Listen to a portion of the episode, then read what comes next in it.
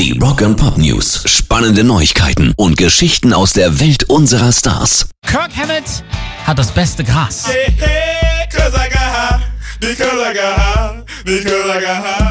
Das berichtet jetzt Kyle Schutt von der Stoner Rock Band The Sword, die schon ein paar Mal mit Metallica getourt sind.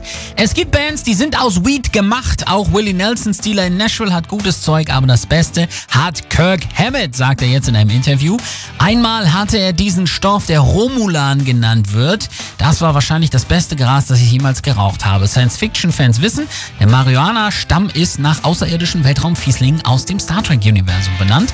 Des Weiteren soll Romulan große therapeutische Qualitäten besitzen und intensive zerebrale Effekte haben. Ja, nee, ist klar. Rock and Pop News. Stellt euch vor, ihr seid glühender Bruce Springsteen-Fan und als ihr einen Platz bei seinen Broadway-Shows bekommt, nehmt ihr eine Gitarre mit und schafft es tatsächlich, sie ihm als Geschenk zu überreichen. Er nimmt sie mit und findet sie so schön, dass er sein gesamtes neues Album auf ihr einspielt und du Credit dafür auf der neuen Scheibe bekommst. In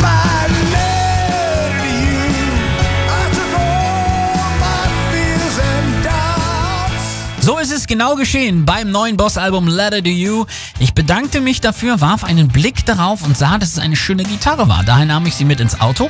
Alle Songs des Albums kamen aus ihr heraus und das in weniger als zehn Tagen.